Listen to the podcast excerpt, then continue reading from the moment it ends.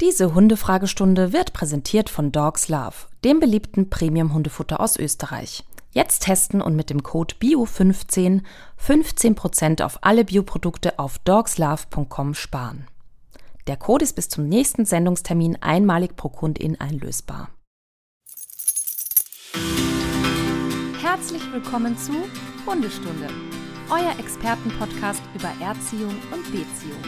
Von und mit Conny Sporrer und Marc Eichstätt.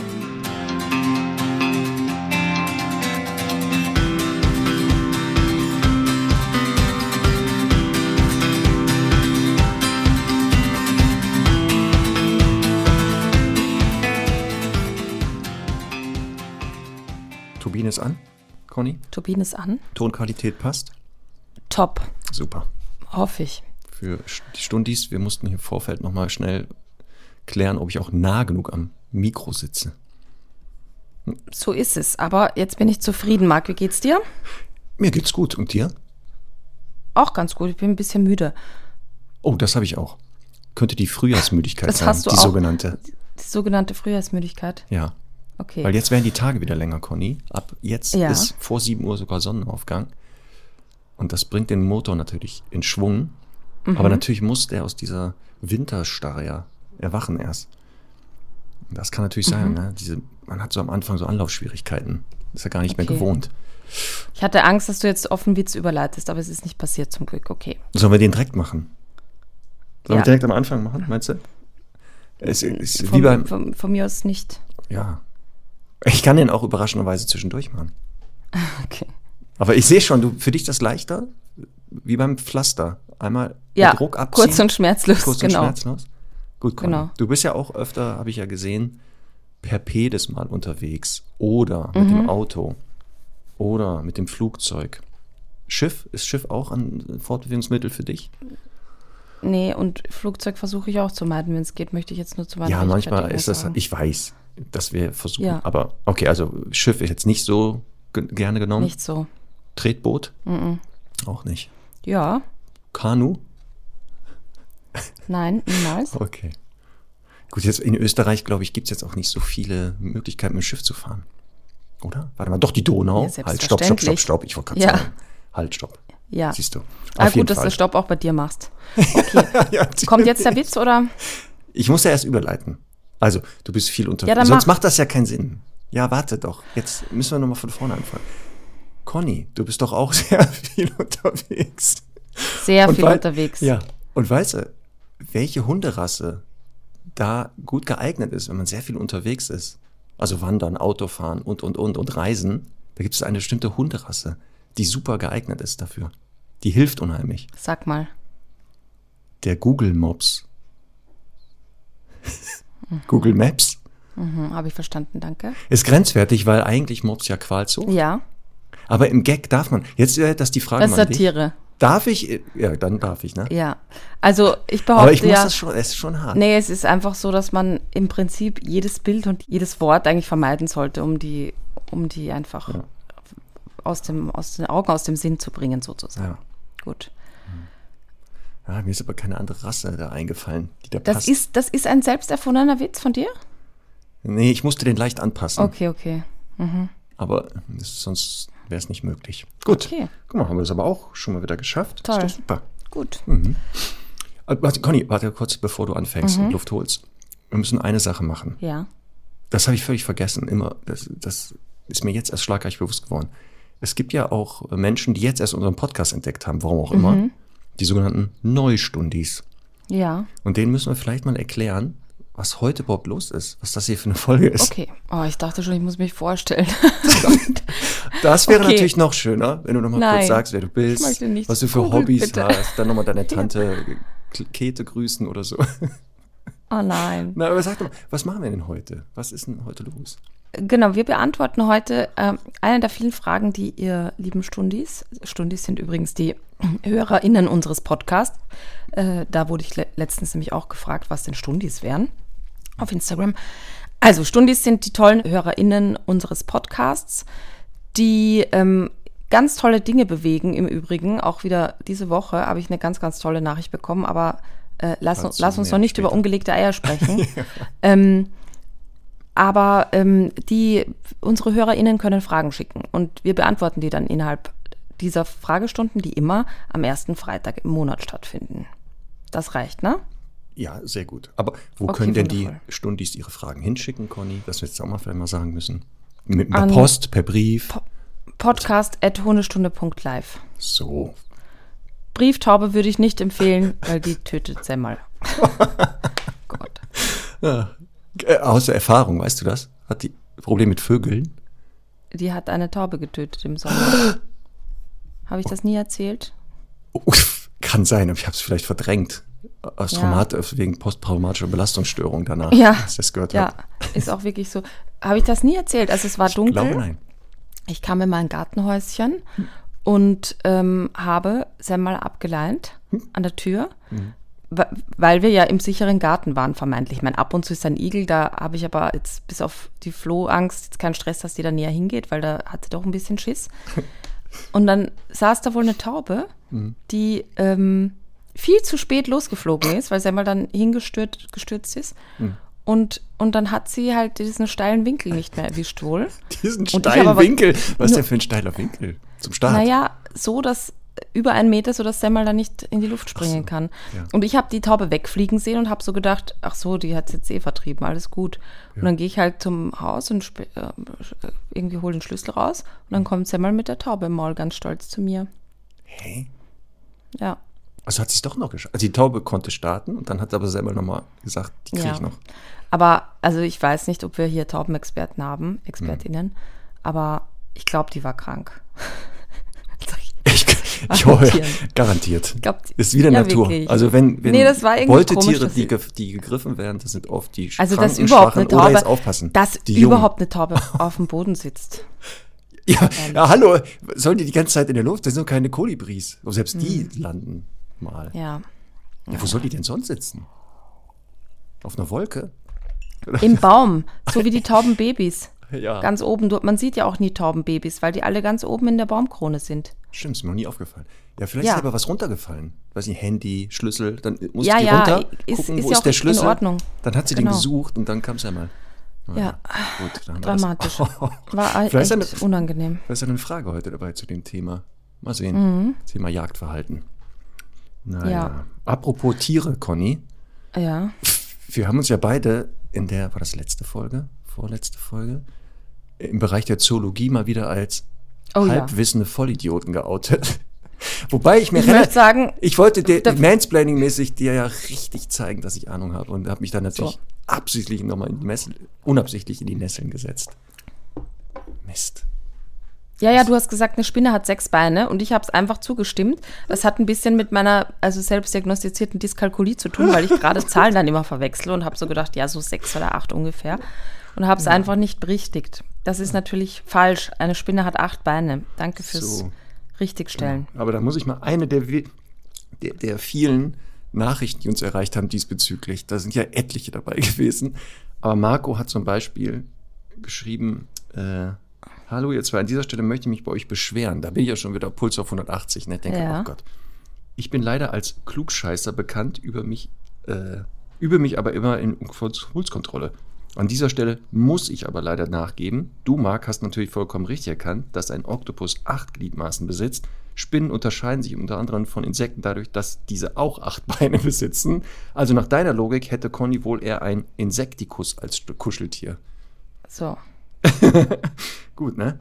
Ich weiß gar nicht mehr, wie, wir- wie wir drauf gekommen sind. Ist aber egal, wir haben Weil einige Semmel Fragen deinen abzuarbeiten. Oktopus kaputt gemacht hat Ach, schon. der Oktopus. Ja, schon ja, ein stimmt. Bein da fast abgerissen hat. Ja, Dann ja, mittlerweile in- schon mehrere. Hast du es mir gezeigt und da haben wir durchgezählt und haben festgestellt, es sind sechs Beine. Sind nicht Naja. mehr ganz sechs. okay. Ja, ja. Haben wir das. Ähm, es geht los. Marc, So, äh, ja. meine Brille ist übrigens in Arbeit. Ich habe jetzt schon ein bisschen Schiss davor, weil stell dir vor, was passiert ist.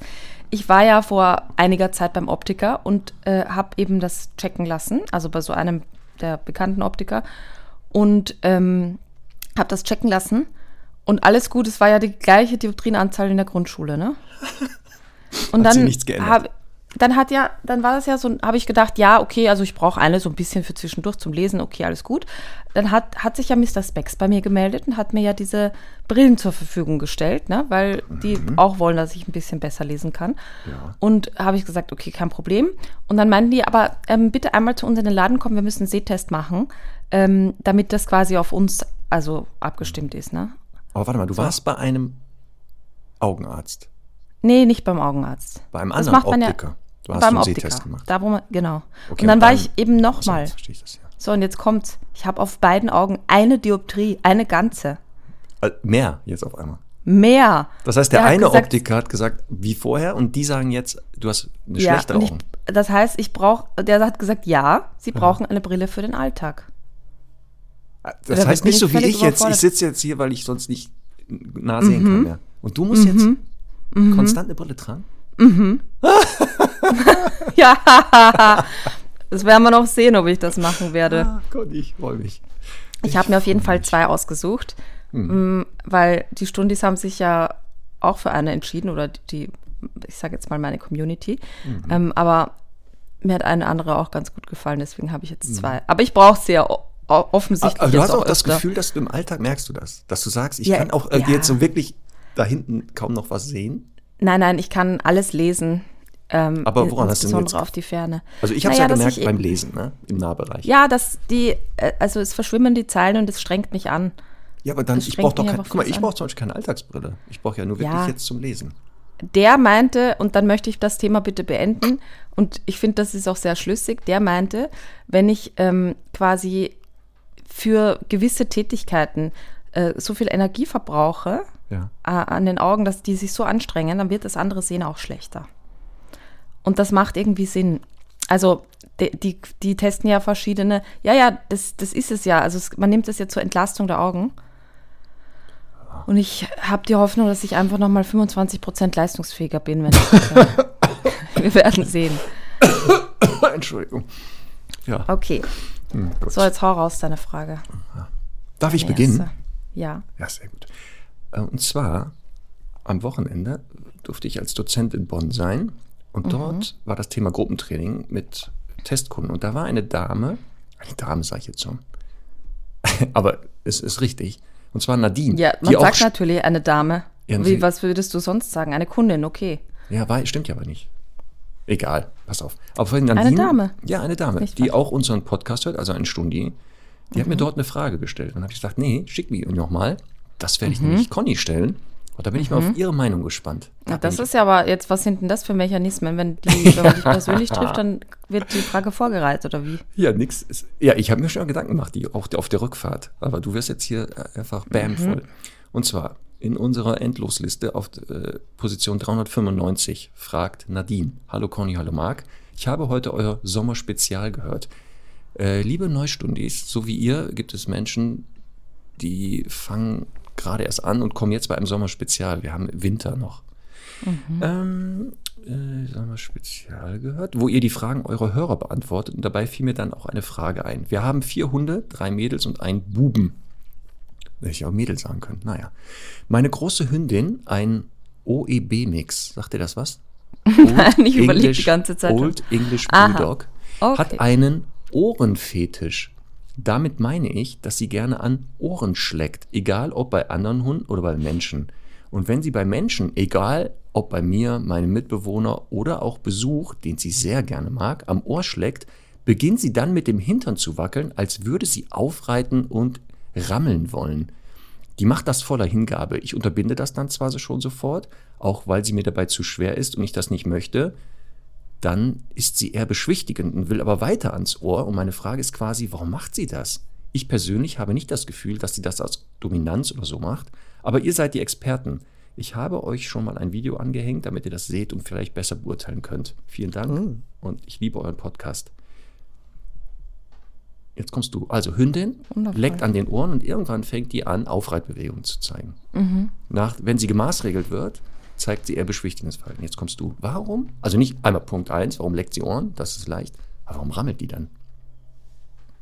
Da, also, äh, das ist aber ähm, nur auf Menschen bezogen, ne? die, die, Also hier schreibt sie das, genau. Ja, Ich habe auch ja. vergessen zu fragen, ob sie bei Hunden auch, wenn sie die Ohren ausschleckt, aufreitet. Das Mhm. hätte man nochmal fragen können. Ne? Naja. Ich möchte auch noch mal kurz was zur Begrifflichkeit Fetisch sagen. Ich habe gehört mal, Ja. dass äh, das quasi bedeutet, wenn man, weil das ja oft so äh, lapidar verwendet wird, ich habe mal gehört, dass ein echter Fetisch äh, dadurch definiert wird, dass quasi sexuelle Erregung nur dann über diesen Fetisch stattfinden kann. Okay. Ja. Also Das heißt, außer dem Fe äh, ohne Fetisch keine sexuelle Erregung. ohne, ohne Ohr keine Sexualität, genau. In dem Fall. Puh, Aber ein Glück hat man nur- selber Ohren und die meisten Lebewesen haben auch Ohren. Das nur am. Rande. Mhm. Ähm, ja, nee, ich glaube einfach ganz banal, dass in, im Ohr irgendwas riecht, dass da wahrscheinlich auch irgendwas untergebracht ist, das den Hund halt sexuell stimuliert. Mhm. Ähm, ich habe das schon erlebt, dass Hunde eben auch an, an äh, diversen Körperteilen, also es ist jetzt gar nicht so ekelig, wie es klingt, äh, von Menschen riechen und dann eben mit Zähneklappern anfangen und so. Ähm, also wieso sollte da nicht irgendwas sein, was den Hund halt hormonell einfach ein bisschen aktiviert? Ähm, und er dann dadurch sexuelles Verhalten zeigt. Ende der Geschichte für mich, oder? Meine Theorie ist ähm, Okay. stressbedingt. Aufregung. Ich weiß das bei Charlie zum Beispiel. Der macht das manchmal, wenn der hier irgendwie Langeweile hat und dann will der irgendwas von uns und dann konstant sagen wir ihm, lass mich in Ruhe oder ignorieren das. Dann ist der trotzdem so aufgeregt, weil der ja Frust bekommt. Manchmal springt er dann sein Körbchen, schnappt sich ein Kissen, reitet da, also zeigt drei, vier Aufreitbewegungen und dann ist gut. Und ich könnte das auch mit entweder dem, was du sagst, das erregt sexuell, warum auch immer. Obwohl, guck mal, doch Lecken zeigen ja auch die Rüden im Rahmen der Dings. Deswegen, also beide könnte sein. Also wirklich eine Ja, ich denke halt die Frustration, ja, ja, also Aufregung, Also, dieses, es ja, ja, so aber dann bräuchte ich die Ohren ja nicht. Also ich Ja, kenne warum sie die einfach Ohren wirklich, nimmt, das ist spannend. ne? Genau. Und ich kenne wirklich Hunde, die sich so, ein, so einen kleinen Spleen ähm, angeeignet haben, die auch andere Hunde ablecken, weil die das Gefühl auf der Zunge gut finden oder so. Also sowas gibt schon, das muss nicht immer irgendwie ein, eine Mangelerscheinung sein oder so, wie man oft glaubt. Es gibt ja auch das Ja. Ohren auslecken im Mhm. Rahmen von Pflegeverhalten.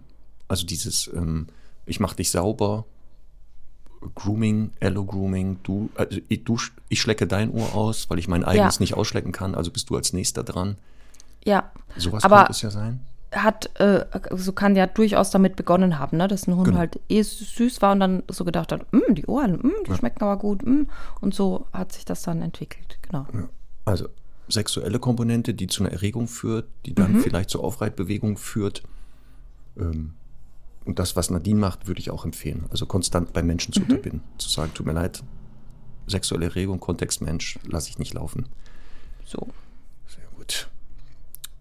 Da haben wir schon mal, das ging ja schnell. Ja, also pass auf. So. Ich mache das jetzt einfach so. Ja. Ich habe mir nämlich die Fragen ja selber rausgesucht, also rausge ra- rausgekopiert. Und Mhm. du musst sie dann einfach äh, zuordnen, glaube ich, würde ich sagen. Das habe ich eh, weiß ich, dass ich das hier abhaken muss. Und der ewigen Ja. Liste. Das habe ich schon rausgefunden. So, und zwar ist die Frage von Sophia. Mhm. Pass auf, liebe Conny, lieber Marc, erstmal danke für euren wunderbaren, für euren wunderbaren Podcast und herzlichen Glückwunsch zu 150 Folgen. Ich habe eine Frage zu einem von Connys Lieblingsthemen, dem Rückruf. Wir haben eine 13 Wochen alte Drahthaarwischler-Dame und möchten mit dem Rückruftraining beginnen. Unsere Trainerin baut das so auf, dass sie das Signal gibt und dem Welpen dann sofort einen Keks in den Mund steckt. Ihr empfehlt ja, das Signal zum Aufbau in dem Moment zu sagen, in dem der Hund die gewünschte Aktion zeigt, also auf einen zugelaufen kommt. Klingt nach zwei ganz unterschiedlichen Methoden.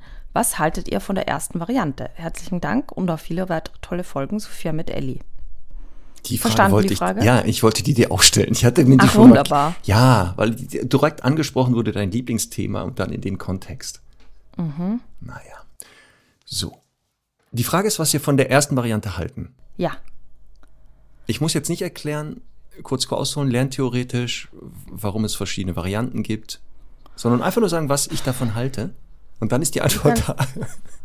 Sag mal, was du davon hältst. Ähm, vielleicht für die Stundis nochmal zur Erklärung. Also die Trainerin macht das im Prinzip so, dass die in die Pfeife trötet, der Hund steht daneben und es gibt sofort eine, eine Belohnung. Ne? Das war nämlich schon mal die erste Frage, die ich hatte, wie sie es schafft, dass wenn der Welpe, ja, theoretisch, der wird gerufen, ne? hier steht der Rückruftraining, Der Welpe Mhm. wird gerufen, wie sie es dann schafft, den Keks in den Mund reinzukriegen, wenn der ja gerade auf dem Weg ist so schnell. Das, das wäre für mich, hätte ich gerne mal Nee, beobachtet. das geht eben, das ist eben genau der, der, der Punkt. Der Hund steht schon daneben, sie macht Düt, Keks. Genau, und dann Keks rein. Genau. Weil das ist ja Und- schon mal Punkt eins, genau. Und was wir ja in der Regel anleiten, ist, lock den Hund, der kommt angerannt und dann äh, kommt kurz äh, bevor er da ist der Pfiff und dann die Belohnung. Genau. Und ich dachte jetzt, es ging um die Frage, ähm, wann sagt man das Signal, wann kommt die Belohnung? Da gibt es ja verschiedene Varianten. Erst ja, das Signal. das ist aber lerntheoretisch ja eindeutig geklärt. Ja, da gibt es ja vier verschiedene und die funktionieren. Das dachte ich ja die Frage. Nein, Jetzt hast du mir eine ganz neue Frage gerade Ja. aufgebaut. Jetzt Ich, kommt, ich habe ist, das Gefühl, du, du willst wieder die Zeit schinden, um die Antwort rauszuzögern. ist das so auffällig? Ja, Ja, aber ich musste aber auch jetzt wirklich nochmal. Ich war, guck mal, ich hatte jetzt wirklich gedacht, geht es um die Reihenfolge der Nein. Kombination, also Reiz, Belohnung und Verhalten? Dann hätte ich ja richtig tief in die, die Kiste gegriffen. Nein, und hätte hättest du nicht müssen, weil das Vortrag wissenschaftlich gehalten bestätigt ist, die was da die effizienteste ist Variante die ist. Mhm. rückwirkende Konditionierung besser, die zeitgleiche, ne? Sowas. so genau. Aber da- jetzt kann ich ja gar nicht damit brillieren. Also, die Variante 1. Der Welpe, also Hund, ist neben mir. Ich mach, sag jetzt hier oder tütüt und dann wird er belohnt. Genau, Und nicht, er läuft auf mich zu, genau, hört das Wort und wird danach belohnt. genau. Äh, Beide Varianten werden funktionieren. Ja. Das ist die Antwort. Okay, hast du denn eine These, ob eine besser funktionieren würde? Eine These? Warte, ich überlege kurz. Ja, Welche besser funktionieren würde? Also äh, sagen wir so, jetzt kommt äh, morgen jemand, der äh, zu dir ins Training, der einen Rückruf aufgebaut haben will und du musst jetzt auch nicht groß an anderen Dingen arbeiten. Ach so, Welche Variante würdest du wählen? Ja. Ich mache das davon Welche- abhängig, ob die Leute motorisch und geistesmäßig in der Lage sind, die zweite Mhm. Variante zu nutzen, weil sie ja einige Gefahren birgt. Die erste Mhm. natürlich auch. Viele Gefahren birgt sie. Ja, Das deswegen beide haben so ein paar Nebenwirkungen. Ja, Ähm, Ich mache das wirklich abhängig davon, wie die Leute so im Training, ob die das hinkriegen würden. Mhm. Und wenn das zum Beispiel Leute sind, wo ich weiß, ey, das, der Hund kommt auf die zu, die schaffen es nicht mal in dem Moment, das Wort zu sagen, sondern die vergessen das, dann werden die so ganz hektisch, dann wühlen die da in den, in den Tüte, in der Tasche Ja. rum. Dann würde ich, glaube ich, Variante 1 nehmen, weil da, das kriegen die Ja. irgendwie hin.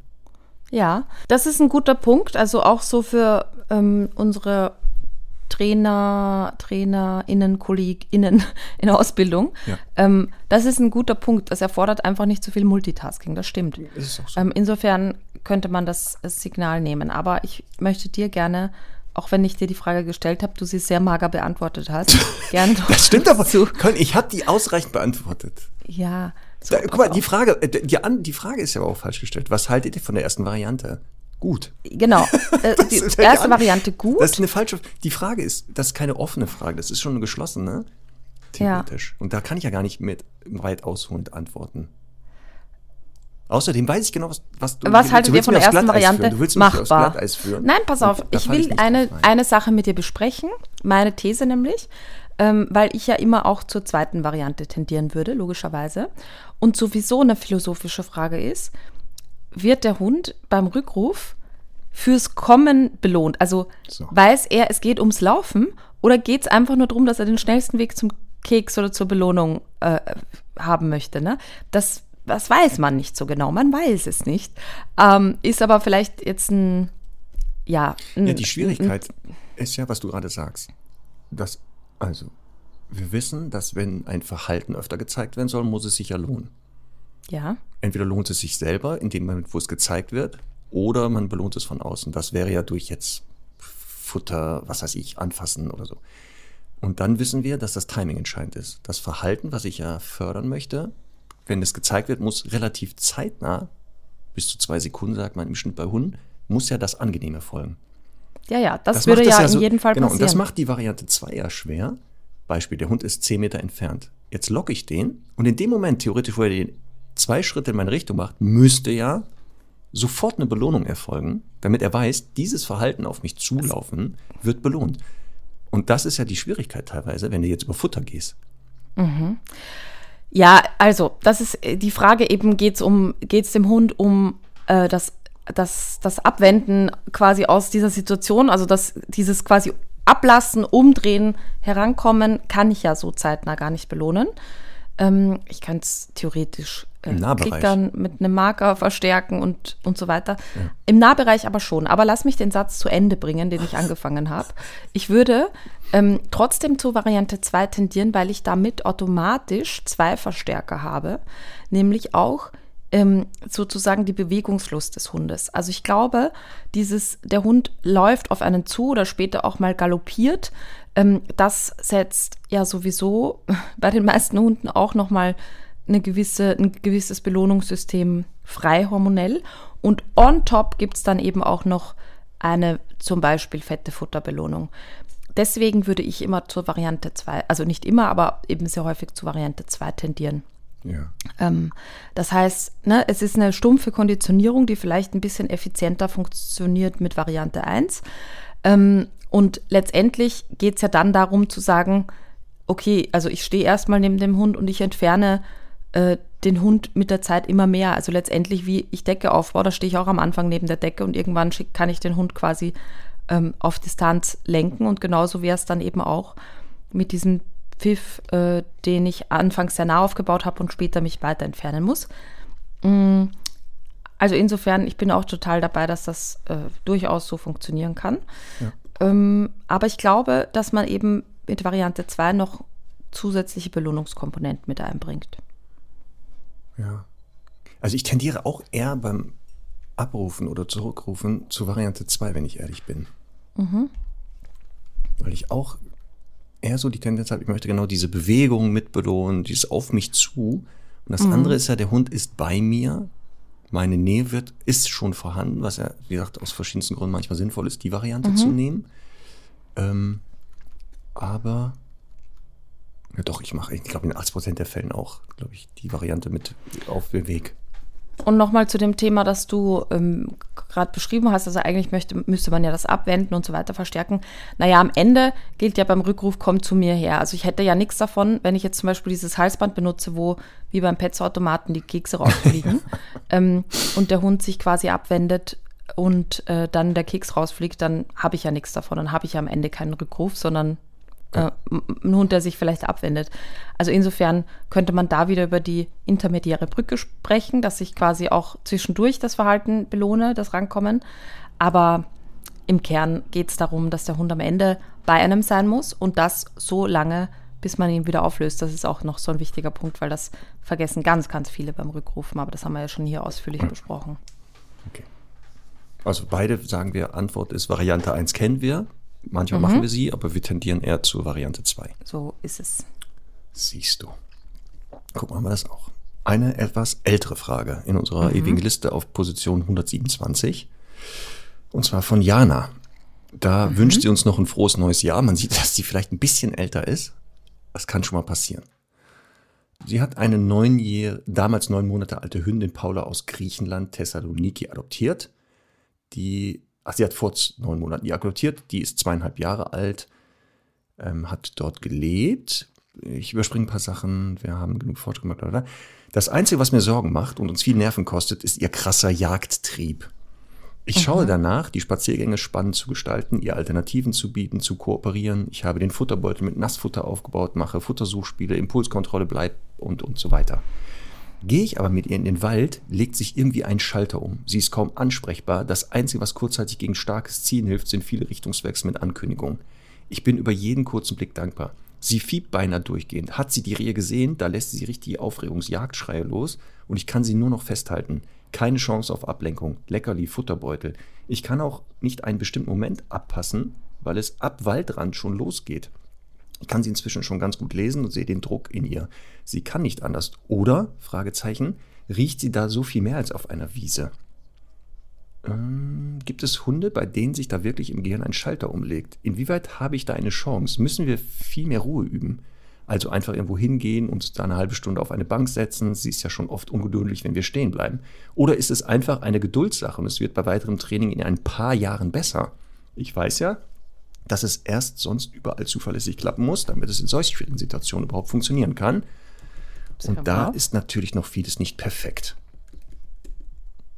Jetzt kommst du. Tja, und jetzt komme ich. Ja. Äh, also vor neun Monaten, sie ist jetzt zweieinhalb Jahre alt, okay. Beste Entscheidung, wundervoll kuschelt, menschenbezogen, ist doch schön. Genau. Die Katzen zu Hause, schreibt sie, die sind keine Jagdobjekte für ihre Hündin, Toll. aber draußen, ja. ab Waldrand, ist mhm. die Hündin nicht mehr ansprechbar. Ja. Also.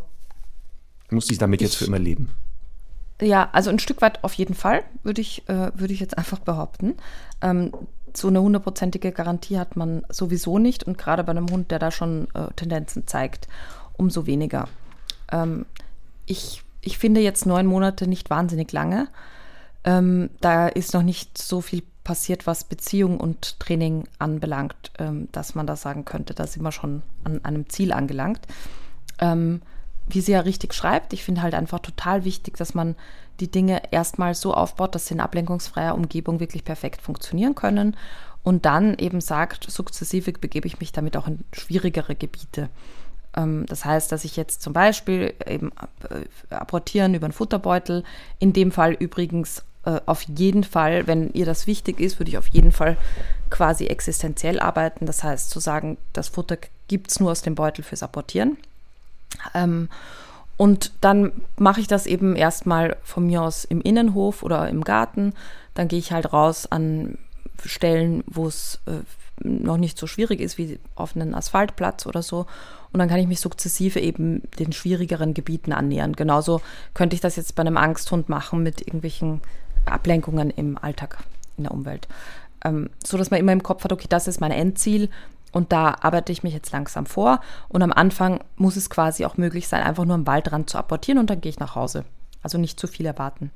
Das, äh, das würde ich einfach nochmal total intensivieren. Auf jeden Fall. Ähm, ich kann aber sagen, was ich schon ganz wichtig finde, ist, dass sie halt solche Gebiete in der Zwischenzeit einfach meidet, weil der Hund zeigt ja einfach jagdliches Verhalten.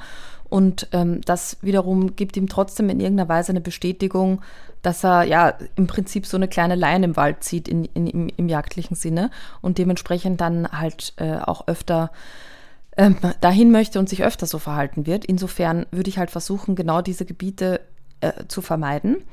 Ähm, und ich, ich muss echt sagen, das ist echt oft ein totaler Gamechanger, ähm, weil die Leute halt sagen, ja, ich wohne aber am Wald und dann gehe ich halt da so gern hin. Nein, man muss dann wirklich für eine gewisse Zeit diese Gebiete einfach total meiden und langsam angehen. Ähm, ich kann da auch wieder aus persönlicher Erfahrung aber sagen, bin mit Semmel auch oft im Wald unterwegs und unangeleint, aber habe sie natürlich äh, bei mir auf dem Weg. Ähm, wenn ähm, es gibt aber Gebiete, und ich hatte das erst letztens hier bei, bei, mir in der, in der Wohnumgebung, da waren offensichtlich ganz frische Wildspuren. Und dann war die auf der Wiese auch so, wo man richtig gemerkt hat, Klick und nur noch Nase am Boden und schnüffelt da und schnüffelt dort schlecht ansprechbar. Und äh, da da gilt es halt, das früh zu erkennen Hunde abzurufen und ich finde anzuleinen und halt aus der Situation rausgehen, ohne dass sie sich da jetzt voll reinsteigert. Weil was habe ich denn davon? Also ja, natürlich ist das Ziel auf jeden Fall, dass ich sie da rausrufen kann mit einem sehr, sehr gut konditionierten Pfiff. Ähm, aber dann, also was gewinne ich denn? Weil der Hund, also ich müsste ja dann die ganze Zeit ihn ansprechen, die ganze Zeit irgendwie leinführig nehmen und das ist ja dann kein entspannter Spaziergang auch für mich. Also ähm, würde ich da einfach sagen, geil, wenn der Rückruf funktioniert und dann solche Gebiete einfach meiden. Erstmal, das muss sie im Hinterkopf halten.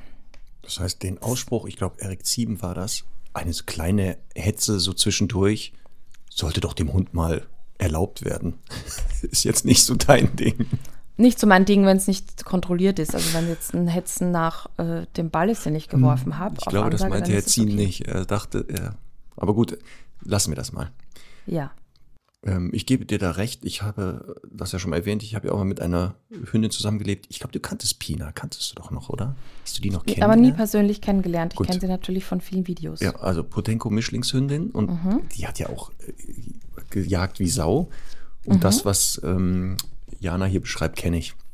Ja. Es war wirklich, sobald wir ähm, alt, also da trainierten, wo wir es eigentlich brauchten, wurde die Ansprechbarkeit von Pina schlechter und teilweise am Anfang gar nicht. Ich kann mich noch erinnern, bildlich gerade, als ich das gelesen habe, das erste Mal, wo ich dann wirklich mit Wild arbeiten wollte, aber kontrolliert in so einem Wildgehege hier in Kiel gibt es eins, da kann man reingehen ähm, und natürlich die Hunde an der Leine lassen. Ich hatte extra die Reizangel dabei, weil ich wusste, das findet Pina richtig gut und hatte die Idee, ne, wenn Wild auftaucht, kannst du doch hier mit mir hetzen.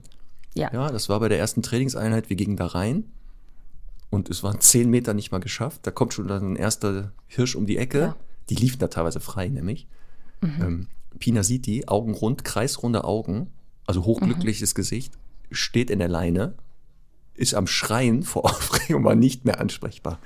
Ja. Es war wirklich, die war hochglücklich, weil sie dachte, endlich hat der Alte das kapiert. Der bringt mich hier in die Nähe von Wild. Es war auch nicht mehr, also ablenkbar war sie nicht. Ich habe dann da kurz gestanden, gewartet, keine Chance. Dann bin ich wirklich weggegangen, außer Sichtweite. Ähm, Und ich glaube, so nach 15, 20 Minuten war die dann in einem Zustand, dass sie ansprechbar war. Aber sie hat auf die Reizangel trotzdem nicht reagiert. Und dann haben wir wirklich abgebrochen, komplett abgebrochen. Ja. Ähm, aber es war wirklich dieses Durchhalten. Wir haben es immer wei- also weiter probiert. Dann, was du gesagt hast, der Futterbeutel war ein Gamechanger, das Existenzielle. Große Teile der Nahrung nur im Rahmen der gemeinsamen Jagd. Aber was du auch gesagt hast, es gab immer noch Tage manchmal unter Wilddruck. Das macht gar keinen Sinn. Und das einem Hund anzutun, ist dann auch so, wo ich denke, lass das. Leine dran, geh woanders hin. Es gibt viele andere Orte, wo man mit seinem Hund dann sich aufhalten kann. Ja. Deswegen, also Jana machte da jetzt nicht so viel Druck. Also meine Erfahrungen diesbezüglich von vor ein paar Jahren kann man im ähm, Buch So ist er brav, Kapitel 1 nachlesen, Ja. wo ich auch, ähm, äh, also das ist natürlich umgelegt auf die Protagonistin im Buch, aber äh, das war auch sehr schön, da war echt? ich Das voller Tatendrang. nicht?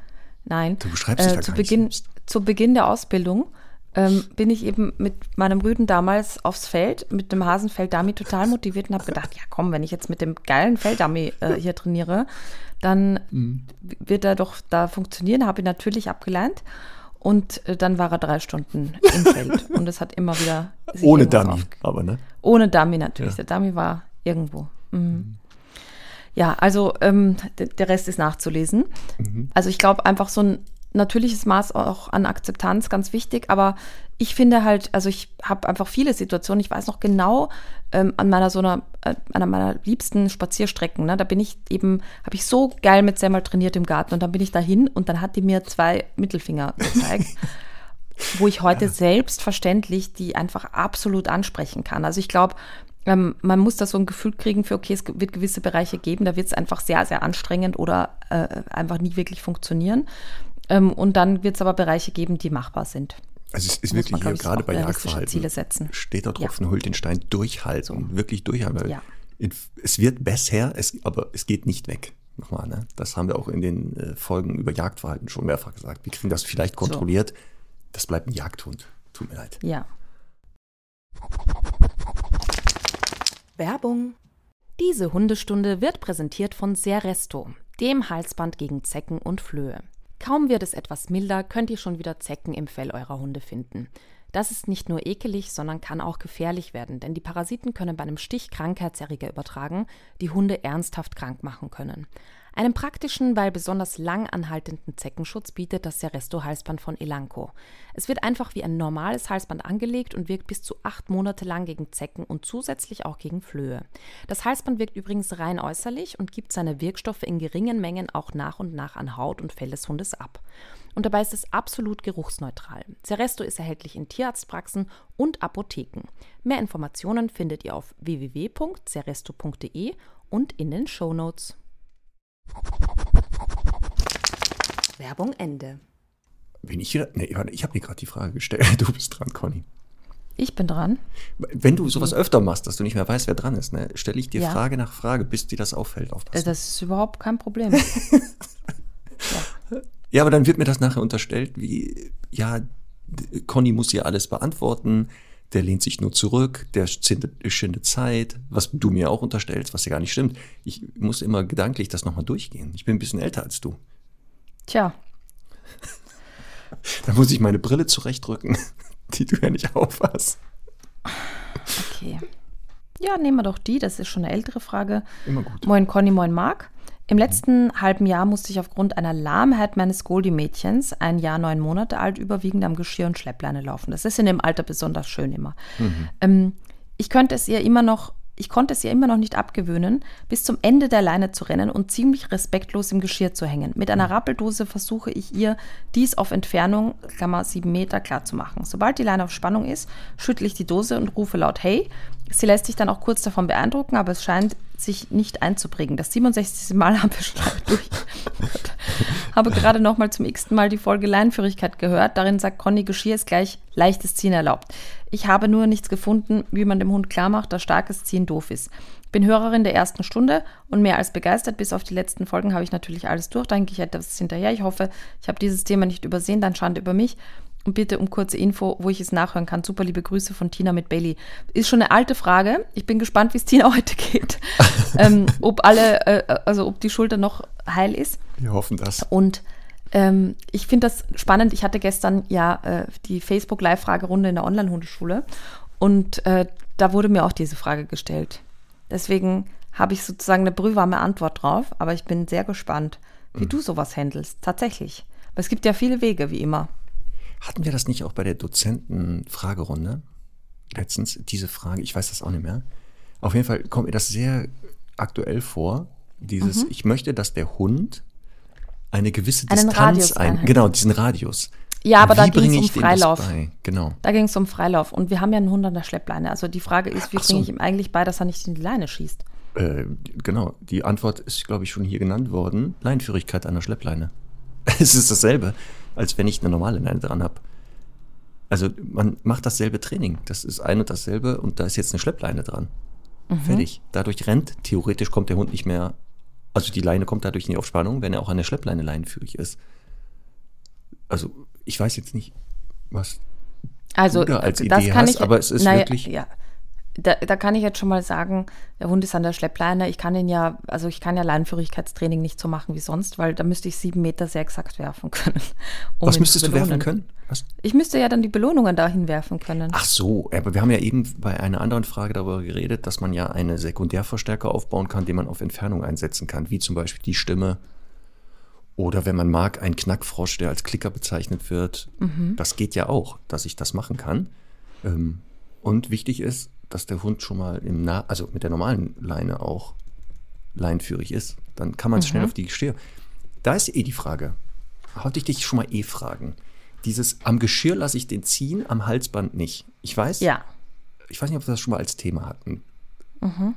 Immer mehr habe ich so das Gefühl, in dem Moment, wo wir, ich habe das auch bei einigen Kunden gesagt, weil das nicht anders geht und der ist noch nicht leinführig und das Training klappt noch nicht. Dann machen wir Geschirr drauf und dann heißt das aber, man achtet jetzt nicht so auf die Leinführigkeit, damit man irgendwie mhm. durch den Alltag kommt. Dass das für mhm. einige Hundemenschen mhm. aber die Ausrede ist, dass die gar nicht mehr üben oder sagen, ja, mache ich jetzt immer Geschirr drauf, dann muss ich ja nichts machen.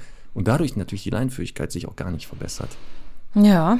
Und ich eigentlich dazu tendiere zu sagen, auch am Geschirr bestehe ich auf eine Leinführigkeit. Ich lasse mich nicht am Geschirr von A nach B ziehen. Wie siehst du das? Also ich, ich, ich sehe das äh, so, dass ich eben äh, einfach für mich einen machbaren Deal finde.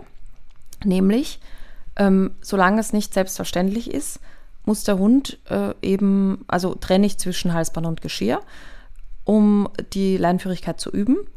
Ähm, beziehungsweise trenne ich halt, okay, wenn du äh, im Nicht-Leinenführigkeitsmodus bist, dann darfst du auch mal ein bisschen ziehen. Ähm, idealerweise eben am Brustgeschirr. Und da ist es aber eben so, dass ich sage, er darf, die, die Leine darf bei mir auf Spannung kommen. Ähm, auf jeden Fall. Äh, aber sie, der Hund darf mich halt nicht sozusagen körperlich manipulieren können. Und das kommt ein bisschen auf die Größe des Hundes, auf die Art des Hundes an. Aber das Problem ist halt, wenn ich das, äh, wenn ich da, wenn ich da quasi sage, nee, das darf er auch nicht, dann muss ich ja jedes Mal im Leben bei jedem Weg Leinführigkeit trainieren. Und das äh, ist ja einfach für die meisten unrealistisch. Genau, deswegen haben wir auch oft gesagt, das Geschirr ist so dieses, es ist jetzt kein Training und es klappt noch nicht an mhm. diesem Ort. Und mit, dem, mit der Idee, dass wir uns das Training halt nicht versauen damit. Ja. Aber jetzt ist es doch trotzdem so, dass wenn ich das toleriere an dem Geschirr, ja. der zieht mich, mhm. es ja wieder schwieriger wird zu sagen, mhm. ja, aber manchmal darf ich ja ziehen und manchmal nicht. Mhm. Und machen wir es den Hunden dadurch nicht schwerer, wenn wir nicht mhm. auch an dem Geschirr sagen, nein, da wird mhm. keine Spannung gefördert. Ich sage den Leuten auch eins, wenn Spannung auf dem Geschirr kommt, genau, sollen sie sich jetzt da nicht so stark mit beschäftigen. Sie dürfen sich aber nicht ziehen lassen trotzdem. Also der Unterschied ist, wenn der Hund jetzt da irgendwie was in der Nase hat, schräg rechts Mhm. Spannung auf die Leine bringt, dass man ihn anspricht natürlich und Genau. dann weitergeht. Also Beispiel, ich will eigentlich gerade gehen, jetzt kriegt er schräg rechts irgendeine Information, Mhm. bringt die Leine auf Spannung, sich da nicht hinziehen zu lassen. Ich Mhm. hoffe, das machst du aber auch, oder? An der, am Geschirr. Oder sagst du, nö, wenn der Hund da sie irgendwo hinziehen möchte am Geschirr, dann lassen sie sich auch mal da hinziehen. Mhm. Da, da sind wir d'accord, oder? Ja, äh, auf jeden Fall. Also bei Leinführigkeit geht es total darum, äh, dass man eben gar nicht so sehr äh, auch damit arbeitet, wie mache ich das Ganze in Bewegung und so, ähm, sondern auch ganz viele Grundsätze im Alltag vorher definiert. Also ich äh, definiere, wann der Hund sich lösen darf, lass mich da nicht hinziehen, ich bleib nicht stehen, wenn der Hund stehen bleibt. Also das sind ja natürlich Regeln, die sowieso im Alltag gelten müssen, ganz unabhängig von Leinenführigkeitstraining. Das ist für mich völlig klar. Okay. Also wieder meine Antwort ist an dem Geschirr, ich würde auch, also die Leinenführigkeit auch am Geschirr bei dieser Hündin, wenn das so ist, dass Mhm. sie da reinballert, ähm, auch üben. Einfach. Aber wie üben? Also jetzt nur Ja, so äh, also kurz Beispiel, an, beleuchtet? äh, Hündin ansprechen, Mhm. ein Wort sagen, wir gehen los. Und wenn dann die Gefahr ist, dass die Hündin mich überholt und ich sag mal einen Meter, anderthalb Meter vorher Mhm. erkennbar ist, wenn sie so weiterläuft, wird sie die Leine auf Spannung bringen, sie ansprechen mit einem Wort wieder und dann einen Richtungswechsel machen. Mhm. Und ähnlich wie bei der Leinenführigkeit führt das bei vielen Hunden. Charlie Mhm. habe ich das auch so aufgebaut. An der Schleppleine kommt da keine Spannung. Und Mhm. er läuft, er kann diesen Radius nutzen, aber er darf die nicht auf Spannung bringen. Das heißt nicht, dass das Okay. manchmal passiert, aber genau dann ich ihm wieder eine Information gebe, nee, aufpassen, Leine gleich Ende, die Idee ist schlecht. Und Mhm. Und wie machst, machst du dem dann klar, dass es eben gut läuft gerade? Also dass er gerade das Richtige tut? Äh, Also am Anfang habe ich, wenn er die Schleppleine nicht auf Spannung hatte, zwischendurch gelobt. Also gesagt, Mhm. prima, fein, da wo die Gefahr war, dass er die auf Spannung bringt, in dem Moment, wo er es Mhm. nicht machte. Und jetzt ist das Loben in dem Sinne, dass Mhm. wenn er die Leine nicht auf Spannung bringt, in eine bestimmte Richtung geht mit mir, Mhm. ich das laufen lasse, also ihm sage, du kannst gerne dich ja jetzt hier freier bewegen und auch manchen Impulsen nachgehen, wenn die Leine nicht auf Spannung. Das die Belohnung ist halt, er kann seine Bedürfnisse da ausleben, wenn die Leine nicht gespannt ist. Und wer weiß, wenn dir die Leine auf Spannung bringt dabei, wird das Bedürfnis unterbrochen und das wirkt ja lerntheoretisch eher negativ. So das dahinter. Und so ähnlich würde ich das jetzt hier auch machen. Also zu sagen, die Hündin darf gerne kreuz und quer laufen. Also in eine Also Richtung. negative Verstärkung, mit der du da arbeitest, ne? Theoretisch ja. Wie Aber machst du arbeiten das? wir nicht immer mit positiver Verstärkung? Tja, Nee, wir haben doch schon mal Ja, darüber stimmt. geredet, dass es doch unmöglich ist, im Alltag, im Zusammenleben mit Hunden, auch Hunde nicht machen das, nicht auch mit der negativen Verstärkung zu arbeiten. Die sollte die Ausnahme, denn die Regel sein. also quasi nicht geschimpft ist, glaubt nur. also, ja. Okay. Jetzt musst du das einmal übersetzen für Menschen, die diesen Dialekt nicht so verstanden Mhm. haben. Was heißt das auf Hochdeutsch? Nicht geschimpft ist gelobt genug? So. Ja. Auch hier gilt das Okay. Mhm. wieder je nach Hund. Ja, jetzt kommt deine Antwort. Du hattest das ja, sagst ja, brühwarm gestern in deinem, äh, deiner Live-Online-Fragerunde. Was hast du denn darauf geantwortet? Also ich habe, ähm, ich sage jetzt mal, das war ein bisschen eine andere Situation, weil da ging es, glaube ich, um einen Jack Russell Terrier. Ähm, und bisschen, sage ich mal, ein bisschen andere Hintergründe, aber im Großen und Ganzen bin ich in dem Fall, ähm, also ich glaube, dass hier eben viel passiert von, ich kümmere mich viel zu wenig um positive Verstärkung, dass quasi der Radius innerhalb der Leine belohnt wird. Also das kann am Anfang bedeuten tatsächlich, ich mache einfach Suchspiele äh, den ganzen Weg lang ähm, auf der Wiese hinweg, damit ich eben dem Hund ein Gefühl gebe, innerhalb dieses Radius ist alles warm und es ist alles super und wir können äh, da auch Spaß haben und das lohnt sich total hier zu bleiben. Und am Anfang kann das auch bedeuten, bevor der Hund in die Leine rennt, also ins Ende, spreche ich ihn an, ähm, und es gibt eine Belohnung, beziehungsweise äh, fördere ich halt, also ich möchte nicht jedes Mal, wie wir es letztes Mal besprochen haben, dass der Hund immer einmal in die Leine rennen muss, sondern ich fange es vorher ab und äh, sage ihm da einfach such, dass er wirklich weiß, okay, bis zu dieser gewissen Grenze, da sind, passieren nur positive Sachen. Ähm, was ich jetzt hier äh, schade finde, ist, dass sie halt mit der Rappeldose arbeitet, weil es eben scheinbar so wirkt, als ob die schon ähm, total abgestumpft drauf wäre. Ne? Also so eine Korrektur ist ja wirklich nur dann auch angemessen, wenn wenn, wenn sie auch angenommen wird und eben ja äh, auch nicht regelmäßig verwendet wird, sondern ein paar Mal, um das aufzubauen und dann halt auch wieder abgebaut wird. Ähm, ich bin aber insgesamt grundsätzlich schon ein Fan davon, ähm, dieses in die Leine schießen zu korrigieren und zwar mit aller Vehemenz, die ich habe. Ähm, und die würde ich eben auch gar nicht über eine Rappeldose fahren, sondern ähm, tatsächlich einfach selber sehr sauer werden, um hier zu sagen, ich finde so scheiße, dass du mit deinen, weiß ich nicht, 30 Kilo da mir in die Leine rennst und ich mir deswegen fast die Schulter auskegle. Das möchte ich nicht. Und ich glaube, dass jeder Mensch prinzipiell in der Lage ist, das zu tun. Ähm, ja, man kann auch Hilfsmittel dazu verwenden, aber halt da ist dann einfach wieder das Thema, dass es schwer macht, auf Distanz zu beantworten, weil wir wissen ja nicht, wie konsequent ist Ihr Fräuchen sonst im Alltag. Und eben einfach nur den Rat zu geben, auf Distanz, ja, äh, schnaut sie mal an, ist natürlich nicht effizient, weil wir halt nicht wissen, wie respektlos körperlich ist der Hund sonst im Alltag. Also das würde ich mir als allererstes anschauen. Äh, stupst die viel, ähm, springt die vielleicht hoch, äh, presst die sich zwischendurch durch. Das sind alles Vorstufen, dass sie halt auch sagt, ja, ich kann auch in die Leine ballern, wenn ich will. Übrigens, das Gesagte von dir ähm, gilt auch für Hunde, die nur sechs Kilo wiegen. Also auch ja, da, obwohl es eigentlich körperlich theoretisch könnte man sagen, ja, ja. lass den doch die Leine Absolut. rennen, das tut ja nicht so weh. Mhm. Ähm, nee, also ich würde es mhm. unabhängig vom Gewicht, natürlich ist der Leidensdruck ab bestimmten Kilozahlen höher und auch eine Verletzungsgefahr für mhm. beide. Ne? Mhm. Deswegen. Mhm. Okay. Frage 26 in unserer ewigen Liste. Wir mhm. machen ja immer eine ältere, eine neue, damit jeder mal dran kommt. Und zwar von Peter und Claudia. Ach, sehr guter Hundename übrigens. Mit einer bulgarischen Mischlingshündin aus dem Tierschutz, Lisbeth. Voll gut, oder? Zwei Hunde aus dem Toller Tierschutz. Name. Großer mhm. Schweizer Zen, Smoothie, fast zehn Jahre und eine bulgarische mhm. Mix. Lisbeth schätzt anderthalb. Wir haben sie mit circa vier Monaten bekommen. Da war sie bereits in Bulgarien kastriert. Beide Hunde mhm. sind mittlerweile total pflegeleicht. Lisbeth hat sich an unserem Schweizer orientieren können und ein gutes Vertrauen zu Menschen aufgebaut. Nun zu meiner Frage. Lisbeth ist ein super angepasster Hund, der in der Hundeschule voll die Strebrerin ist und liebt Agility. Sie kommt eigentlich mit Artgenossen super zurecht, allerdings kann sie es nicht lassen, Hunde in die Beine zu tackern. Für uns wirkt das immer wie eine Aufforderung zum Rennen. Wenn der andere Hund keine Lust hat, beißt sie ihm so lange in die Beine, bis er mit ihr rennt oder ihr klar zu verstehen gibt, das will er nicht. Warum tut sie das? Kann es sein, dass ein Hütehund in ihr steckt? Danke für eure Antwort. Toller Podcast. Liebe Grüße von Peter und Claudia mit Lisbeth und Smoothie. Also, zeigt mhm. sich hier ein Hüteverhalten? Ist das Aufforderungsverhalten? Mhm.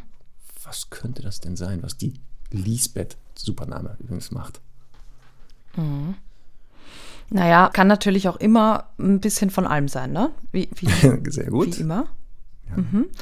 Ähm, wir können jetzt ja noch mal ganz kurz zur Rasseherkunft gehen. Ach so, große Schweizer Sennenhund. Okay. Das ist der Smoothie, ähm, der macht's nicht. Das ist Lisbeth, ach so, der macht's die nicht. bulgarische Mischling, die neue. Ach so. Genau. Mhm, die mhm. macht das wohl. Ich meine, die Frage ist, wie, wie, siehst du das denn in die Beine tackern? Das klingt ja jetzt sehr dramatisch, ne? Weil wie, ja, ich also, vermute mal nicht, dass die das wirklich da tief, genau, ich glaube, dass es ein, in Anführungszeichen, Zwicken wohl ist. Mhm. Also dieses so mal so ganz vorsichtig da rein. Weil ähm, wenn sie, glaube ich, stärker beißen würde, würde das Wort Tackern hier nicht kommen. Ja. Dann hätten die wahrscheinlich okay. gesagt, gebeißen und, weiß ich nicht, Beißvorfälle. Mhm. Ähm, okay. Ich vermute mal, dass es eher das ist. Ja, also ich glaube, ähm, ich, ich gerade dieses in die Beine beißen ist aus meiner Sicht so eine, so eine Spieltechnik, die sich manche Hunde gerne abschauen ähm, und irgendwann lernen und in ihr Repertoire aufnehmen oder nicht. Ähm, und ich glaube, dass eben viele Hunde dadurch auch gelernt haben, das sorgt dafür, dass viele Hunde dann halt wegrennen aus diesem Verhalten logischerweise. Und das macht, macht ihnen halt Spaß, weil sie dann wieder hinterherrennen können. Also das löst eh, wie sie es auch ein bisschen äh, vermuten, die zum Rennen, also das löst das Rennen aus. Die Frage ist, ähm, was eben danach passiert, finde ich. Weil wenn die jetzt einfach sagt, also der Hund hat sich jetzt das angewöhnt, dass die anderen Hunde rennen und dann wird ein echtes Rennspiel draus, dann ist das voll okay. Wenn ich jetzt aber äh, so im Hinterkopf habe, okay, der Hund löst aus, dass gerannt wird, um dann den anderen Hund wieder zu stoppen oder so drüber zu bügeln, dann finde ich das doof. Und ähm, das gibt es halt oftmals. Ne? Also mir fallen da zig Videos ein, wo Hunde eben sowas auslösen, damit sie dann ihre, äh, ich nenne es jetzt mal sehr hart, territoriale Macht ausüben können. Und zwar einfach, glaube ich, auch nur aus Spaß, also gar nicht mit so ernsten Hintergedanken. Aber kannst du dich noch an das Video erinnern von diesen, ganz bestimmt kannst du, ähm, von diesen Cane Corso-Welpen, die da äh, vier Monate alt waren und diesen kleinen, äh, tatsächlich noch sehr unbefangenen äh, äh, Jack Russell Terrier da zum, zum Rennen bringen wollen. Um, ähm, und der denkt sich, ja, okay, dann machen wir ein Rennspiel und dann kommen sie düm, düm, düm, düm und stellen sich wieder drüber. Und jetzt rennen nochmal und düm, düm, düm. Also, das äh, geht halt gar nicht, ne? Das ist so wie dieses, guck mich an, wenn ich mit dir spreche. Mhm. Was guckst du so provoziert? Also egal, was ja. ich tue, es ist immer falsch. Mhm. Kann sein. Ähm, die, die Theorie, ist da ein Hütehund vielleicht drin? Mhm. Kommt es daher? Was sagst du dazu? Kann sein. Ähm, äh, ja, also kann sein. Hütehund kann sein, äh, kann auch nicht sein. Es gibt halt viel, sehr viele Hunde, die keine Hütehunde sind äh, und sich trotzdem so verhalten. Also. Ja. Ähm, zu dem Gesagten, was du schon, ich ergänze das noch, ähm, durch die Beschreibung, wie gesagt, wir kennen den nicht, den Hund, ein Video mhm. fehlt, aber sie beschreibt ja, dass die mit Artgenossen zurechtkommt.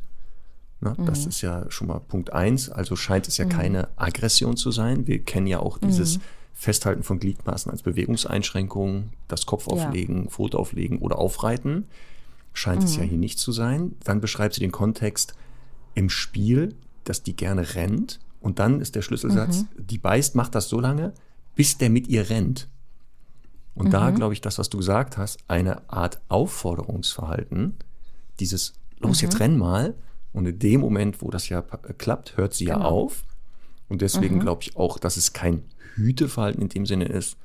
Ähm, es kann natürlich ein spielerisches Treiben sein. Wenn es der große Schweizer macht, wüssten wir, dann ist es wahrscheinlich eher das. Ähm, aber ich glaube auch im spielerischen Kontext, weil das Zweite ist, wenn der ihr zu verstehen gibt, dass er es nicht will, dann mhm. hört sie auch auf. Ähm, mhm. Ich vermute auch eine Art Spielaufforderungsverhalten, das sie halt zeigt, weil sie damit Erfolg hat manchmal. Ähm, und wenn die Hunde das auch als Spiel sehen und das gar nicht schlimm finden, würde ich das auch gar nicht korrigieren. Wenn natürlich ein mhm. Hund ist, der sagt, ich, ich bin damit überfordert oder ich bin genervt und er kann das selber nicht unterbrechen, dann muss man leider, obwohl es auch spielerisch gemeint ist, es unterbinden, weil es auf Kosten des anderen Hundes geht. Mhm. Aber ich würde mir jetzt hier nicht große Gedanken machen gerade. Jo. Ja. Also wieder etwas, ne? Das ist, das kann aus verschiedenen Richtungen kommen, aber also nur das, was wir jetzt hier hören, vermuten wir beide eher aufforderungsspielerisches Verhalten. Jo. Ja. Würde ich so sagen. Ja. So, ich bin dran, ne? Ja, ich glaube, das ist dann die letzte, die schaffen wir noch. Ja, ich habe aber tatsächlich jetzt eher so eine Frage an die Stundis und an dich. Ähm, in Funktion meines, äh, im Auftrag meiner Funktion als Schirmherrin von Pfotenherztierschutz. Ah, ist hier ähm, keine Frage aus der Liste jetzt, ne? Nee, ist okay. jetzt keine Frage aus der Liste. Ich kann, kann, aber gerne noch eine nachreichen. Mhm. Genau, kannst mich angucken. Und zwar ähm, folgendes, folgende Herausforderung, soll man ja sagen. Ne? Ähm, erstmal großen, großen Dank für all eure Spenden zu den Snap-Test-Aktionen. Es gab jetzt gestern wieder, einen, wie du vielleicht gesehen hast, dramatischen Fall von einem Hund, dem der Kiefer gebrochen wurde durch menschliche Gewalt und so weiter. Unfassbar, wie schnell ähm, hier die Community reagiert und wirklich ähm, da total zusammenhilft und, und eben da auch die medizinische Versorgung gewährleistet und so weiter. Danke, danke, danke dafür. Und ich will ja, wie ich immer wieder betone, da auch nicht ähm, zu fordernd wirken. Aber es gibt folgende äh, Problematik die ich gerne offen besprechen würde. Und zwar ähm, bin ich ein großer Fan davon generell, und das ist ja auch äh, Sinn des Tierschutzes, dass Hunde auf Pflegestellen kommen. Also Hunde sind zum Beispiel eben in Rumänien im Tierheim. Ähm, dann gibt es jemanden in Deutschland, der sagt, ich möchte äh, gerne de dem Hund eine Chance geben, ihn weitervermitteln und entsprechend äh, bei mir aufnehmen, ein bisschen aufs Leben vorbereiten und dann kann die zukünftigen HalterInnen können den Hund dann ähm, ja so ein bisschen anschauen und dann ähm, quasi äh, übernehmen, wenn, wenn das für sie passt. Und das ist irgendwie, finde ich, immer ein total realistisches, gutes Bild. Man hat einen besseren Eindruck, kann den Hund entspannt kennenlernen vor Ort und so weiter. Jetzt ist es so, dass äh, wenn man Pflegestelle wird, diese Pflegestellen ähm, ja natürlich äh, die Futterversorgung mit übernehmen äh, sollten. Ähm, das ist in der Regel ja auch immer der Fall, das gehört halt mit dazu für eine gewisse Zeit. Aber die Tierarztkosten vom Verein getragen werden. Ähm, jetzt ist es so, dass es bei Pfotenherz, weil der Verein noch jung ist, ja schon einen gewissen Polster gibt an Rücklagen für wenn was ist. Aber wir würden halt gerne noch viel mehr Pflegestellen äh, etablieren und brauchen dafür einfach sinnvollerweise, weil wir das ja alles mit Verstand machen, wie der Name ja auch sagt, ähm, Tierschutz mit Verstand e.V. Ähm, wir wollen da quasi oder brauchen dann Polster.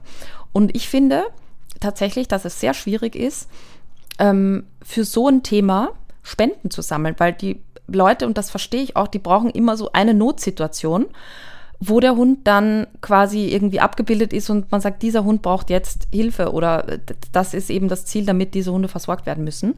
Ähm, aber zu sagen, wir brauchen quasi ein wir, wir, wir, wir, wir sammeln Spenden, um einen Polster anzulegen, äh, für den Fall, dass eben eine Familie in Deutschland dann den Hund zum Tierarzt bringen kann. Es ist irgendwie so, da glaube glaub ich, ganz offen gesprochen, dass die Menschen denken, na gut, wenn der Hund da ist, dann sollen die den doch bezahlen, den Tierarzt. Was ich aber einfach auch nicht okay finde, weil die Tatsache, dass man Pflegestelle ist, ist ja schon ähm, eh schon toll genug.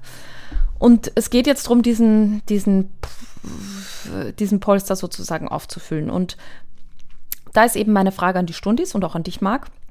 Fällt dir irgendwas ein, was man ähm, machen kann, damit einfach so ein Polster geschaffen wird? Meine Idee war zu sagen, okay, ähm, ich werde ein Webinar geben in nächster Zeit. Vielleicht äh, dürf, darf sich die Community sogar aussuchen, äh, worum es gehen soll.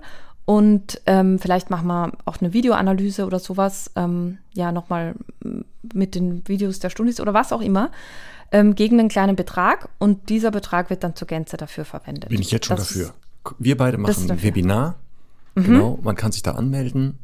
Wir mhm. werden einen Beitrag wählen, der so ist, dass auf jeden Fall jeder bei, nehmen, bei, ach, was, teilnehmen kann. Wir verzichten auf unser Honorar. Das heißt also, mhm. wir werden wirklich alle Einnahmen komplett direkt spenden. Das finde ich toll. Oder? Das, das finde ich toll. Das war jetzt eigentlich gar nicht so meine Frage, aber freue ich mich sehr drüber. Cool. Naja, das toll. ist gut. Ja. dann ist mir gerade eingefallen, als du es erzählt hast, ne, so mit Tierarztkosten, das wissen wir ja selber, das kann ja gerne mhm. mal in die tausende Euro gehen. Ja, absolut. Wäre es nicht eine Idee, aber das weiß ich nicht, ob man das umsetzen kann, dass man, wenn man jetzt einen Hund hier auf eine Pflegestelle setzt, den Kranken mhm. versichert, mhm. dann würden ja zum Beispiel, wenn der jetzt behandelt werden müsste, vielleicht die Tier, was die Krankenversicherung einige Teilen übernehmen und ein Polster würde nicht so stark angegriffen, sondern für Notfälle. Wäre das mhm. möglich? Theoretisch naja, ja, ne? Ich glaube, in dem Moment ist ja der offiziell der Verein noch. Ja, dann versichert ihr den Hund bei einer Krankenversicherung. Ja. Vielleicht gibt es einen Deal mit irgendeiner großen mhm. Tierarzt, äh, Tierkrankenversicherung, garantiert. Mhm. Und dann versichert der Verein, solange der Verein noch der Halter, die Halterin ist. Mhm. Und wenn dann was passiert, würde vielleicht die Krankenversicherung größte Teile nehmen. Und dann, wenn der mhm. übergeben wird, könnte man ja wann Folgendes machen, sagen, dieser Hund ist bereits krankenversichert und die, die neuen Halterinnen Halter übernehmen die Versicherung eventuell. Weißt du, was ich meine? Das ja, noch die besser. Idee ist total gut. Ich weiß nicht, also ich kann mir vorstellen, dass es irgendwo einen Haken gibt, aber warum, Deswegen, aber also vielleicht fragt ihr mal an. Also Voll die gut. Großen. Ja. vielleicht ist ja eine Fall. Tierkrankenversicherung, weil sie sagt, die möchten auch diesen Gedanken unterstützen. Ja. Und wenn das so wäre, würden wir die, ich sag das jetzt mal, auch nennen, oder? Öffentlich ja, hier. auf jeden Fall. Und sagen, die XY ist voll dabei, macht das, mhm. ähm, dass wir sagen, ja, möchten wir auch nochmal fördern. Aber der erste mhm. Teil, auf jeden Fall, wir suchen mal einen Termin für mhm. beide und machen dann Thema Videoanalyse, finde ich gut. Ja, und dann dürfen die, keine Ahnung, dann sagen wir, die ersten zehn Videos, die eingeschickt werden, werden von uns durchgenommen genau. dann. Genau. genau cool. Eine Möglichkeit, ne? zu sagen, wir bilden ein mhm. Polster. Zweite Möglichkeit wäre. du hast ja ganz viele Ideen, das ist ja toll. Ja, ja, wenn, äh, komm, die ist jetzt vielleicht nicht so ganz ernst gemeint. Okay. Weil ich muss immer eine, eine ernste, eine zum Auflockern. Geht zum Zocken oder Schuhe verkaufen. Mist. Geht ungefähr in die Richtung, Conny. Okay. Genau. Wenn man ein Foto jetzt immer mit uns machen will, ja. 5 Euro. ja. Okay. Ja, das ist vielleicht nicht ganz so nett. Das war jetzt auch nicht so ernst gemeint. Nein. Ja. Aber sowas vielleicht? Warte mal, aber jetzt, genau, also Webinar gemeinsames? Also, ähm, vielleicht lass es uns abkürzen. Ich würde mich äh, freuen, auch wenn die Stundis irgendwie sagen, keine Ahnung, ich habe ähm, von mir aus einen Friseursalon und ich äh, stelle da eine Spendenbox auf und sowas gebe das an die Kunden weiter und sammle ja. dafür. Ähm, es muss halt einfach, also es ist ja völlig klar, es kommt dem Tierschutz zugute, weil dadurch werden für Tiere aus Tierheimen äh, in Not oder aus Tier, oh Gott, heute schon äh, zu müde. Tiere in Not wird, Tieren in Not wird geholfen, indem sie halt auf neue Plätze kommen und die Pflegestelle ist natürlich ein, ein Zwischenschritt dazu. Also es ist jetzt nicht so, dass man sagt, das Geld findet keine Verwendung. Es wird auf jeden Fall immer einen guten Zweck finden, aber es braucht halt einfach dieses Polster, um diese Sicherheit zu haben, dass wenn was ist, dass man da, ja, auf jeden oh, ich habe noch eine gute Idee. Mhm. Muss ich vielleicht auch mal wieder machen. Und da guck mal, dann kommt auch noch was Geld zusammen. Ähm, manchmal hat man ja Bücher, DVDs, einige Älteren weiß, wissen noch, was eine DVD ist oder CD, wo man sagt, die gucke ich gar nicht, die höre ich nicht oder das Buch habe ich jetzt schon gelesen. Mhm. Und man kann das ja verkaufen. Es gibt ja da diverse Plattformen, wo man gebrauchte Sachen verkaufen kann. Auch mhm. eine größere Trödelmarktplattform, ich nenne den Namen jetzt mhm. nicht. Und vielleicht mal zu gucken, so im Keller oder durchs Haus zu gehen, zu sagen, was steht hier eigentlich nur rum, was, was brauche ich eigentlich nicht mehr? Mhm. Und das verkauft man. Mhm. Und das kann man ja dann auch spenden. Win-win. Mhm. Man hat mehr Platz für den zweiten Hund, mhm. für einen weiteren Hund, als Pflegestelle vielleicht. Und hat noch was Gutes getan. Ja. Ne? Ist mir auch gerade eingefallen, weil ich wieder so denke. Voll gut. Es gibt ein paar Klamotten bestimmt, die brauchen wir schon lange nicht mehr. Ja, mega. Finde ich toll. Genau. Aber auch die Stundis können ja gerne mal an podcast.hundestunde.live Ideen schicken. Und dann können wir ja Sehr vielleicht gerne. nächstes Mal nochmal darüber reden. Ja, da gibt es eh so viele, die sich auch immer wieder melden und sagen, sie möchten freiwillig helfen und so. Danke, danke, wir wissen das äh, total zu schätzen. Mhm. Ähm, aber vielleicht eben jetzt in diesem Zuge fällt jemandem ein, okay, das könnte ich so als Bonus-Sammelstelle äh, sozusagen machen. Das wäre ja. toll. Mhm. Das ist ein schöner Abschluss. Das war auch jetzt ein schöner Abschluss zum Schluss. Schöner Abschluss ja. zum Schluss. Auch Banane eigentlich, ne? Ich, ich, ich hätte noch ein ganz kleines Thema, ehrlich gesagt. Ja. Ähm, und zwar habe ich wieder äh, Videos von Petra bekommen aus Afrika, von den Children of Ach, Matare, ja. mhm. weil wir letztes Mal die süße Sunshine gepostet haben. Und ähm, da möchte, möchte ich nur ergänzend sagen, dass äh, ich Petra gefragt habe, ob es quasi denn auch Patenschaften für, für, für die Kinder gibt, ähm, weil es äh, irgendwie da auch wieder schöner ist, glaube ich, zu sagen, ich habe dann ein Kind, das ich äh, betreue und monatlich ein bisschen unterstütze und dadurch ist dies und jenes ähm, sozusagen, äh, also ist ihre Schulbildung zum Beispiel abgedeckt ähm, oder eben auch die, die, die Nahrung und so weiter. Und sie hat gesagt, ja, sie machen das, sie haben einfach nur ähm, im Moment ja, Fokus auf so viel da vor Ort und deswegen können sie das nicht so promoten. Aber sie bieten eben Patenschaften an. Ähm, und zwar kann man dafür nur 10 Euro im Monat die Kinder, ähm, also ein Kind unterstützen, was sie nicht machen, und das finde ich auch äh, ethisch total richtig, zu sagen, wir stellen die Kinder jetzt da katalogmäßig aus und man kann sich eins aussuchen. Man kann eben sagen, soll es ein Mädchen oder Junge sein, und sie suchen dann eins aus. Und ähm, was ich besonders schön finde, es wird dann da ein Lehrer zugeteilt, der eben auch dann quasi mit den SpenderInnen in Kontakt bleibt und ähm, über WhatsApp und so ähm, immer wieder Fotos schickt und, und äh, sozusagen da den Kontakt hält. Das finde ich auch total schön. Also wenn ihr da Lust drauf habt, dann ähm, schaut gerne in die Shownotes Children of Matara. Wir haben den äh, Link da auch wieder eingestellt. Ja. Das haben wir so viel Gutes am Ende getan. Ja. Mir geht es jetzt richtig gut. Jetzt ja, das freut gut. mich. Das jetzt ist gut. gut. Ne, das, ist ja, das ist ja wieder meine These, dass ich sage, dieses Helfen ist ja auch eigentlich immer ein bisschen egoistisch, weil man es auch ja. tut, dass es einem besser geht. Ja. ja. Aber Win-Win, würde ich sagen. Aber Win-Win, so ist es. Sehr gut. Genau. Ja, für mich geht's ähm, nach Rumänien, Marc, äh, übermorgen wieder. Mhm. Ähm, ich bin da vier Tage wieder, um so ein bisschen, jetzt wollte ich schon sagen, nach dem Rechten zu schauen. Nee, dafür, das, also, dafür braucht es mich nicht. Aber ich möchte einfach wieder ein bisschen vor Ort sein, ein bisschen mithelfen, ein bisschen Updates geben. Ähm, und ähm, das heißt, wenn die Folge ausgestrahlt wird, bin ich gerade da. Und ähm, nächste Woche haben wir einen sehr, sehr spannenden Gast. Auf die Folge freue ich mich schon besonders. Ich auch. Weil wir hatten ja schon mal ansatzweise das Thema irgendwo mal ja. geschnitten. Ja. Und jetzt haben wir jemanden, den wir richtig dazu löchern können. Ja. Das wird sehr gut. Er, er studierte sozusagen. genau. so wie ich auch. Ich so, bin ja auch. auch. Ich habe ein wissenschaftliches Studium. Ich bin ein mhm. ich habe ein Diplom. Haben wir doch schon mal geredet, ob du auch studiert hast an einer Universität? Ja. Ein Jodeldiplom habe ich. Das Nein, ich habe auch ein Diplom, aber das, ähm, das äh, führt jetzt zu weit. Mhm. Äh, ich würde sagen, wir äh, drehen zu für heute. Das machen den Deckel drauf. Genau. Ähm, ich bedanke mich für diese schöne Stunde mit dir. Ja, wollte ich eigentlich offline sagen, dass es eine sehr schöne Stunde diesmal war. Ja, finde Aber ich sagen wir es online, ist ja auch nicht schlecht. Man kann das auch mal so online sagen. Auf jeden Fall, finde ich auch. Es war mir eine Ehre. So, Küsst die Hand, Madame, oder wie das heißt. Wie sagt man es wirklich? die Hand, schöne Frau. Ihre Küss die Hand, sind schön so blau. Frau. Das musst du doch wissen. Gut, bis nächste Woche. Tschüss. Tschüss.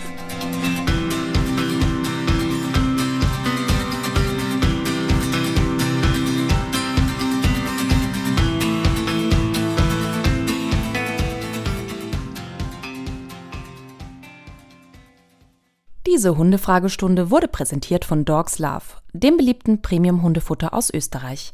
Jetzt testen und mit dem Code BIO15 15% auf alle Bioprodukte auf dogslove.com sparen. Der Code ist bis zum nächsten Sendungstermin einmalig pro Kundin einlösbar.